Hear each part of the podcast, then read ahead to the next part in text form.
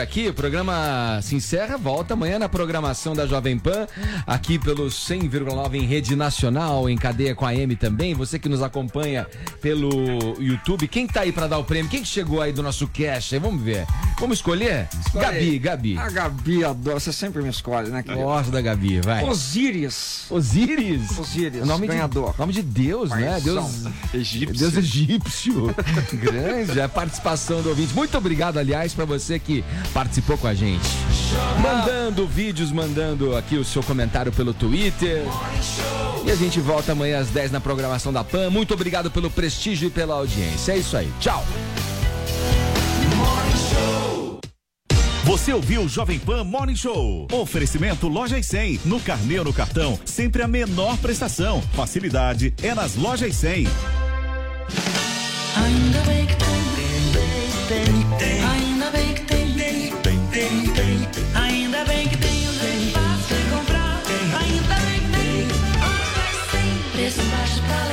crediário é promoção, tudo que a gente sonhar, e é melhor a prestação, essa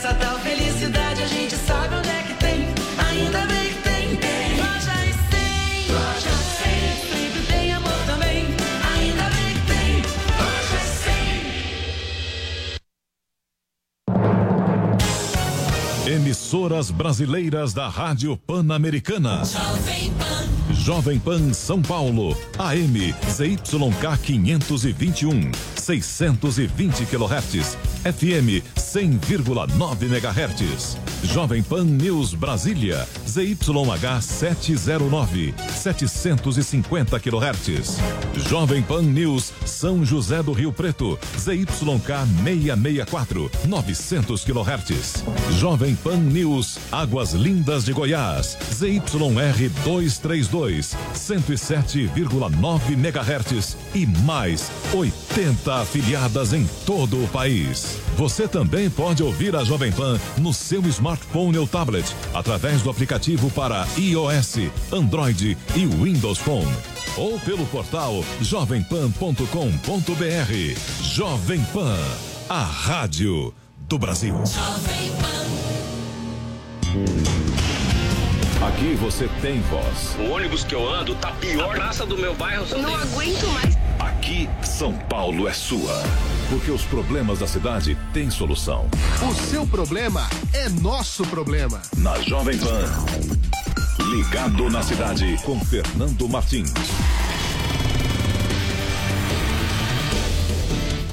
Olá, olá, olá. Para você que acompanha mais uma edição do nosso Ligado na Cidade. Hoje é quarta-feira, dia 28 de novembro de 2018. Estamos juntos pela M620 Jovem Pan News, a rede da informação e também em todas as plataformas digitais. Você que nos ouve além do rádio, tradicional rádio do carro, você que nos ouve em casa, no trabalho, também pode nos ouvir eh, pelas plataformas digitais. Estamos ao vivo também no site da Jovem Pan, aplicativo para você que está em nossas redes sociais, inclusive com imagens nessa transformação digital que passa a Jovem Pan levando imagem para o seu rádio. Você que está inclusive no nosso canal do YouTube, já aproveito e convido a se inscrever no nosso canal e também, claro, eh, a, a ativar o sininho de notificações para que você possa receber eh, todas as novidades da Jovem Pan eh, em primeira mão. Conteúdo grátis, conteúdo de qualidade com a marca da Jovem Pan que há décadas faz o bom jornalismo no seu rádio, tá certo? Bom, pela próxima meia hora nós vamos eh, falar de serviço público, direito do consumidor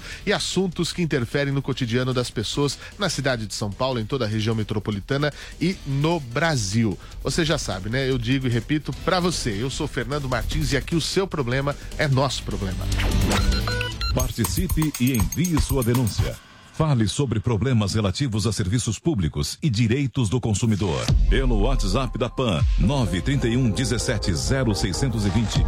931 17 0620. Envie fotos, vídeos e áudios contando o que está acontecendo na sua rua, no seu bairro, na sua cidade. Ao vivo, durante o programa, participe pelo telefone 28709707. Interaja também pelo Twitter, arroba Portal Jovem Pan, a hashtag Ligado na Cidade. Estamos esperando a sua mensagem. Você, você, você. Ligado na Cidade. 11 horas e 36 minutos. Já abrimos a nossa edição falando de saúde aqui na cidade de São Paulo, porque o prefeito Bruno Covas e o secretário municipal da Saúde Edson Aparecido inauguram nesta quarta-feira a nova UBS da Vila Ema, na região da Vila Prudente, zona leste aqui da capital. Com esse equipamento, a cidade passa a contar com mais seis equipes da ESF, que é a Estratégia de Saúde da Família, e três de saúde bucal que com as 21 eh, equipes já existentes em outras UBSs da região devem eh, colaborar com a cobertura de 76% de toda a região da Vila Prudente, local onde a gente tem muita audiência, inclusive no nosso ligado na cidade. Claro, é uma novidade boa para os moradores da região e também eh, da cidade. Eh, esse é um assunto que a gente vai trazer agora, mas também nós temos uma questão importante eh, relativa a uma ação né, que foi feita hoje, né, na, na- na madrugada, nas primeiras horas da manhã, em relação à Cracolândia. Né? São assuntos que estão acontecendo aqui na cidade de São Paulo. Houve ação esta manhã. O, o- a pessoal da Secretaria Municipal de Segurança Pública enviou para a gente um- um- uma informação sobre isso. E a Nicole Fusco tem as informações, está ao vivo conosco, vai falar rapidamente sobre esse caso e também sobre a questão da saúde para o pessoal da Vila Ema, região eh, da Vila Prudente, aqui na Zona Leste de São Paulo. Bom dia a você, Nicole, 11 horas e 37 minutos. Fernando Martins, bom dia para você, bom dia a todos. Eu estou aqui na Unidade Básica de Saúde, a UBS da Vila Ema, na zona leste da cidade de São Paulo. O prefeito Bruno Covas, do PSDB, fez a inauguração dessa unidade agora mais cedo. Ele disse que essa era uma reivindicação de mais de 20 anos e que as obras estavam paradas no começo da gestão do ex-prefeito e agora governador eleito João Dória, também do PSDB. Covas também falou, Fernando, a respeito do programa Mais Médicos. Segundo ele, o Ministério da Saúde vai substituir 78 médicos cubanos que tiveram de deixar o país depois que Cuba anunciou a saída do programa. Esses novos médicos vão começar a partir de terça-feira. E Covas também comentou a respeito da operação na Cracolândia, que ocorre desde a madrugada desta quarta-feira, eh, no- na qual tem 12 mandados de prisão sendo cumpridos e 7 de busca e apreensão em hotéis que funcionavam aí como estoque de drogas. Eh, segundo ele, a prefeitura olha esse problema da Cracolândia como um problema de saúde pública grave e que, a- apesar da situação ainda ser complicada, ela já está bem melhor do que no começo da gestão do, do ex-prefeito, como eu disse, João Dória, já que ah, profissionais da limpeza urbana, eh, profissionais de saúde não conseguiam sequer entrar em alguns pontos da Cracolândia para fazer esse atendimento à população. E que agora isso já é possível e também que não há mais focos de, de venda de drogas eh, como havia anteriormente. Fernando. Muito obrigado pelas informações, Nicole Fusco, sobre essa questão é, da Cracolândia. De fato, é uma operação do DENAR, que é o Departamento Estadual de Prevenção e Repressão ao Narcotráfico da Polícia Civil. É, faz essa, essa grande, essa série né, de, de mandados de prisão e de busca e apreensão. O apoio da Polícia Militar e da Guarda Civil é bastante importante. Não tinha registro de tumulto nas primeiras horas, mas a gente sabe como é complicada a, a situação. Muitos celulares foram apreendidos, dinheiro, eh, há também eh, drogas que estão escondidas nos mais variados locais e a gente vai eh, trazer as informações de como vai desenrolar essa situação ao longo do dia. 11 horas e 40 minutos. eh, vamos falar aqui da situação da marginal do Rio Pinheiros, as novas informações eh, que o Tiago Muniz traz para a gente aqui nos estúdios da Jovem Pan. Muito bom dia a você, Tiago. Quais as novidades no processo de recuperação daquele trecho que acabou descendo do viaduto na marginal do Rio Pinheiros? Bom dia, Fernando. Bom dia a todos. Eu até brinco que é a novela no seu rádio, né? Todo dia um capítulo novo, alguma novidade em relação ao viaduto. E o último capítulo nos mostra que acharam o projeto original da construção do viaduto. Mas, e veja você como são as coisas, Fernando. O projeto, em papel, ele estava num depósito do Departamento de Estradas e Rodagem, o DR, na região da Moca, no meio de um monte de outros papéis. Não surpreende que era tão difícil de achar, porque realmente houve um trabalho de vasculhar os arquivos para encontrar esses papéis. Esses papéis agora encontrados serão digitalizados e a prefeitura vai usar esse material para poder entender exatamente como é que funciona a estrutura, facilitar as obras. De qualquer maneira, a administração municipal estava fazendo o escaneamento digital da, do viaduto, a gente já trouxe isso na Jovem Pan, e diz que esse escaneamento abreviou um pouco a necessidade de ter o projeto em mãos, mas evidentemente com o projeto a coisa vai andar de uma maneira um pouco mais rápida. Outro novo desenvolvimento na história. A- foi divulgado ontem um documento que atesta que a última vistoria realizada pela prefeitura foi feita em agosto no viaduto, mas vejam vocês, foi feita do lado de fora. É, a, a grade por onde entram os jornalistas que acompanham a obra, os carros das, da- das empresas que estão cu- cuidando do viaduto, os carros da guarda, os carros da polícia, aquela grade estava fechada, então o documento diz que os, os observadores da prefeitura fizeram a vistoria do lado de fora e no próprio documento consta que o DR, que no fim ele é também corresponsável pela via, pediu a necessidade de uma, uma, uma restauração ali, de uma obra. E a vistoria feita do lado de fora não teve andamento, não teve conclusão, mas o fato é que a vistoria foi feita da grade para fora, porque ela estava trancada e não tinha ninguém para abrir. Isso posto, Fernando, a gente vai ouvir a declaração de alguns secretários e também do prefeito que se manifestaram ontem a respeito de toda essa situação. O secretário municipal de Infraestrutura Urbana e Obras, Vitorali, explicou como é que deve ser feito no sábado o primeiro teste do macaqueamento, o levantamento da estrutura com o uso de macacos hidráulicos. O secretário Ali explicou que esse teste vai empregar seis macacos hidráulicos, erguendo a estrutura ao mesmo tempo, centímetro por centímetro. A ideia nesse, nesse sentido é ser conservador. Então nós vamos fazer a elevação do, do macaco hidráulico de um centímetro. Serão seis macacos em linha e nós vamos trabalhar dessa forma. Dá a carga, eleva um centímetro de curso do, do pistão do macaco e aí monitorando to- a todo momento a estrutura. Então nós vamos ver como é que a estrutura reage. Até que a gente consiga ter certeza, segurança e aí a gente continua com, com, com a operação de elevação do, do viaduto. Por causa desse processo, o trecho da linha Nova Esmeralda da CPTM entre as estações Vila Lobos, Jaguaré e Cidade Universitária será interditado, justamente para que não ocorra qualquer interferência no terreno. Também é esperado para o fim de semana a liberação de novos trechos da pista expressa da Marginal do Pinheiros. O secretário municipal de Mobilidade e Transportes, João Otaviano Machado Neto, afirma que apenas o ponto mais próximo ao viaduto deverá ficar fechado, completando 15 quilômetros de via aberta. Não dá para abrir inteira, porque o volume é muito grande e as, e as saídas não terão capacidades operacional, capacidade operacional para isso. Com essas intervenções, nós imaginamos que nos próximos dias a gente consiga recuperar mais ou menos 15 quilômetros nesta operação eh, controlada, né? E vai ficar como restrição só essa área do viaduto mesmo.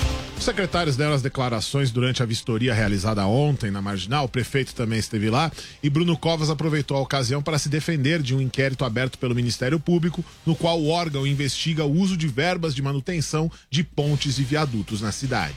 responsabilizar uma administração que está há oito meses em relação à manutenção de um viaduto que tem 40 anos é uma dificuldade argumentativa mais difícil que um duplo twist carpado. Né? Eu quero ver de que forma eh, isso será possível se manter em pé. O inquérito do MP, só lembrando, apura porque a prefeitura teria usado apenas 5% do orçamento reservado para a conservação e manutenção de pontes e viadutos. O promotor Marcelo Milani vai investigar um possível desrespeito ao princípio da eficiência e afronta a lei de improbidade administrativa. O, só para a gente fechar, Fernando, o trânsito hoje na manhã marcou entre 120 e 130 quilômetros de lentidão no horário de pico. Nós estamos aí nos aproximando, é um pouco acima da média para o dia e para o horário, então é, a gente cai naquele panorama de trânsito um pouco acima da média. Felizmente, o paulistano ele tem encontrado caminhos, mas a vida não é fácil. E seguindo sem ainda previsão de é, fim da obra e também sem o método que será utilizado. Perguntas ainda a serem respondidas, Fernando.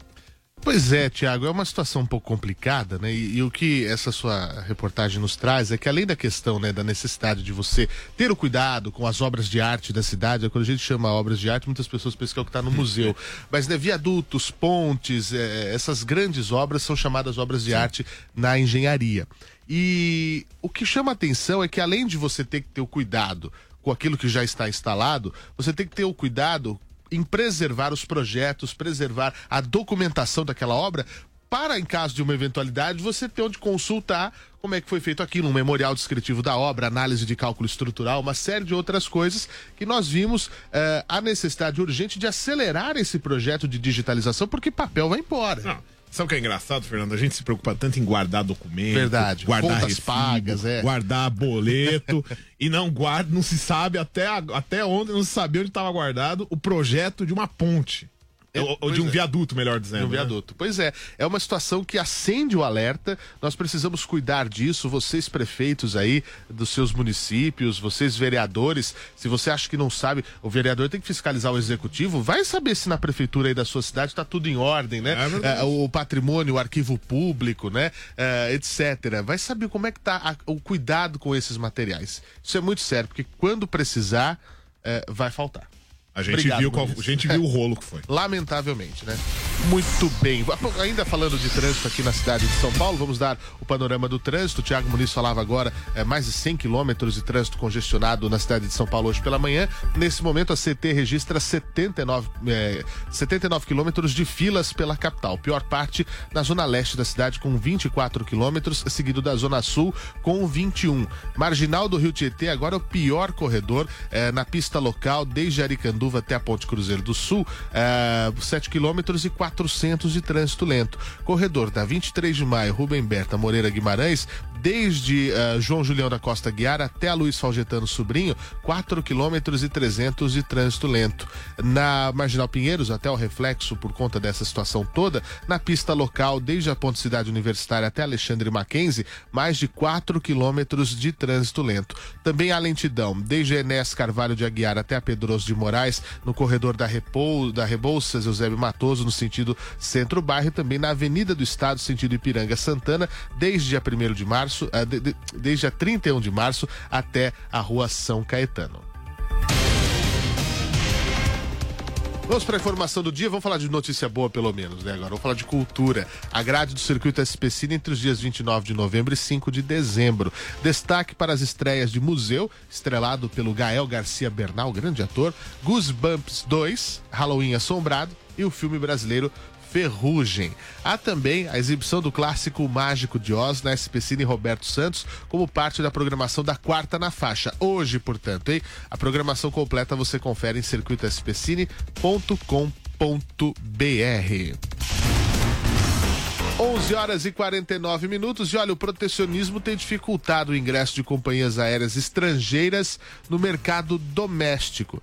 E sabe o que isso significa? Vou resumir para você. É menos opção para o consumidor e muitas vezes preços mais elevados. Vamos falar de direito do consumidor com o repórter Daniel Lian.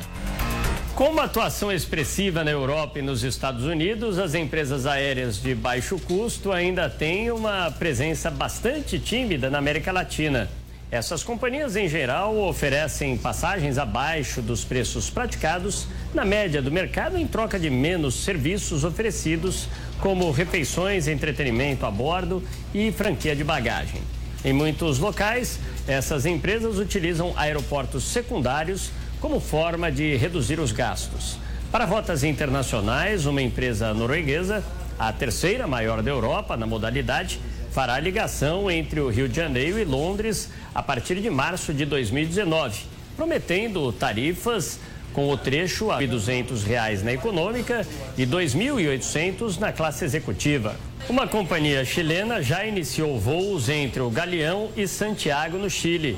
A professora de turismo da Universidade de São Paulo, Mariana Aldrigue, destaca que há dificuldades para companhias estrangeiras operarem no país devido ao protecionismo, burocracia e alta carga tributária. que há interesse de diversas companhias estrangeiras operarem no Brasil, porém, sempre que elas se aproximam para negociar e tentar implantar suas rotas aqui, elas esbarram num cenário muito complicado. A carga tributária e a complexidade jurídica de se operar no Brasil, os custos operacionais com destaque enfático ao valor do querosene de aviação e as restrições da participação de empresas estrangeiras nesse mercado.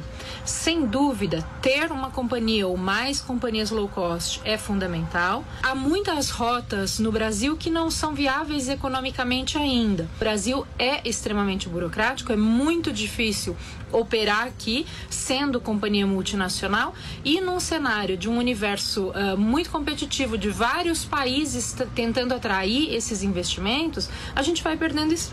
No cenário atual, o que se observa é que os brasileiros são reféns das companhias por não haver nenhuma sequer que opere no mercado doméstico a baixo custo.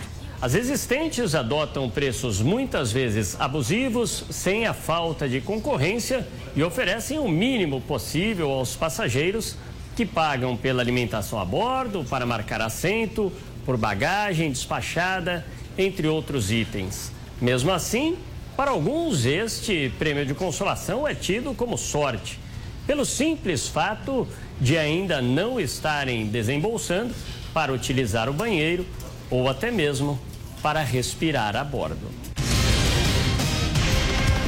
11 horas e 52 minutos. Eu quero a sua participação pelo 2870 9707, é o telefone da Jovem Pan. As linhas já estão liberadas. Alô? Oi. Oi, quem fala? Aqui é o Walter. Walter, tudo bem? Você fala de que, de que região, Tudo bem, Walter? eu falo aqui do Tatuapé. É Ah, uma tá. rua que ela começa da rua Padre Adelino e termina na rua Santa Lúcia. E, e ela é cur- curva bem fechada. E ah, nós, desde do- 2012, nós estamos reclamando com a CT para que ela ah, faça, faça alguma coisa a favor nosso, né? Só que ela não, não nos atende de, de proibir caminhões, vieram aqui e colocaram duas plaquinhas de- dessas de, de tipo de proibido estacionar, Sim. eh, indicando que era proibido caminhões e ônibus. Só que ninguém obedece. E nós estamos reclamando todo esse tempo e eu gostaria de saber se vocês poderiam fazer essa pergunta para a CT, por que, que ela está contra nós e contra a prefeitura? Porque se ela não multa, ela está dando ganja para os caminhões, não é isso? Sem dúvida. Walter, né? Isso, Walter. Walter, por gentileza, eu vou pedir que você reduza um pouco o volume do seu rádio, ouça pela, pelo telefone, para melhorar um pouco a qualidade. Deixa eu entender o, o local exato. É na Padre Adelino mesmo? É, a rua Padre Adelino, ela, ela, ela quando vem da Padre Adelino até a rua Santa Lúcia. Certo, que ela passa ali pela Salim Faramaluf, né? É, que vai, vai, vai dar, desembocar na Saramalu. Isso, exatamente. E o trecho exato, então, é entre as Padre Adelino e Rua Santa Lúcia. e Rua Santa Lúcia, para a gente poder, de fato, cobrar eh, da CT isso. E há quanto tempo vocês vêm pedindo essa, essa, essa situação? Desde 2012 nós estamos pedindo para eles fazerem alguma coisa a favor da gente, só que eles não fazem nada. De vez em quando vem uma viatura, uma caminhonete, um, um dobrô deles, fica aqui da- da- 10 minutos, 15 minutos e vai embora. Olha, Quer dizer, não dá proteção nenhuma para nós. Pelo eu que sou prejudicado porque eu moro bem na esquina Sim. e, e da- das vezes vem carreta, como a curva é muito fechada, ele me quebra toda a calçada, afunda a guia, faz o maior desordem. Sem dúvida, sem dúvida. A, a questão é justamente essa. É, é, já é o quarto prefeito que está desde, desde esse problema que o senhor me conta, né? 2012 para cá, já é o quarto, o quarto. Nós vamos, sem dúvida, eh, seu Walter, falar com a CT. Eu peço que você, por gentileza, fale aqui com a nossa produção para a gente pegar certinho as condições, os dados aí da- do endereço, para oficiar a CT, para perguntar o que está sendo feito e o que pode fazer com o estudo né, viário para melhorar a situação nesse trecho aí do senhor. Agradeço muito a, a gentileza em confiar no nosso trabalho. Um ótimo dia para o senhor. 11 horas e 55 minutos, vamos falar de segurança pública, eh, porque os policiais que foram envolvidos naquela ocorrência, que lamentavelmente terminou na morte do Sushi Man no Itaim Bibi, em um restaurante japonês, eles foram afastados das ruas. Eh, a gente traz os detalhes desse caso, desse caso, porque saiu laudo necroscópico, enfim, vamos acompanhar eh, os detalhes que eu trago para você. A Secretaria da Segurança Pública afastou do trabalho nas ruas policiais que estiveram envolvidos na ocorrência que terminou na morte do sushi man Leandro Santos na semana passada em um restaurante na região do Itaim Bibi, em São Paulo. A pasta informou ainda que o caso é investigado com rigor e todos os detalhes estão sendo apurados para o devido esclarecimento. Também foi confirmado nesta terça-feira que Leandro foi atingido por quatro tiros nas costas. A informação consta do laudo necroscópico, como explica o delegado Fábio Pinheiro Lopes, titular do 15º Distrito Policial, que preside o inquérito. O que o laudo necroscópico demonstra é que ele levou quatro tiros e eles foram pelas costas. Teve um tiro que pegou na nádega dele, meio, meio lateralmente, assim, pelas costas, meio lateral, ele transfixou a nádega.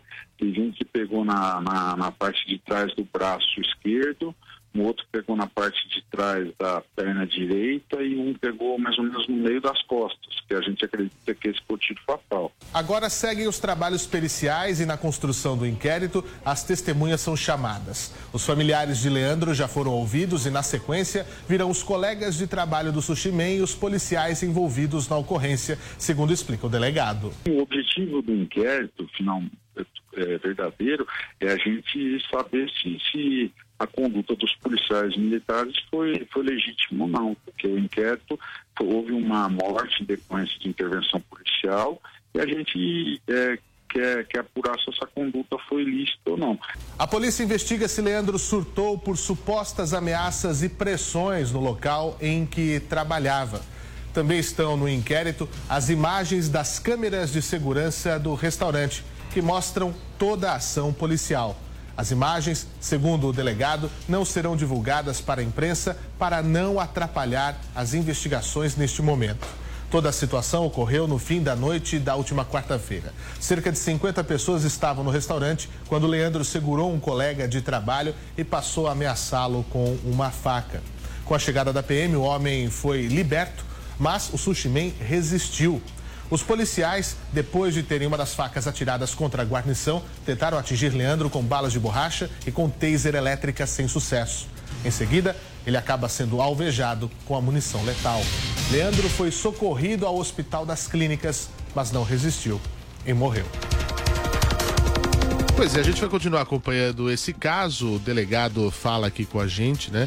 E de fato nós vamos ver o desenrolar dessa situação. Lógico que nenhum policial sai de manhã de casa com a intenção de matar pessoas, mas sim de levar a segurança, né? É, bom, 11 horas e 58 minutos. Infelizmente não temos tempo para mais nada. Nós temos algumas respostas eh, de casos aqui do, do programa que vão ser dadas amanhã, sem falta, no programa de quinta-feira, tá certo? Agradeço muito o carinho da sua audiência. Muito obrigado pela sua companhia. Amanhã tem mais. Vem aí o Camisa 10.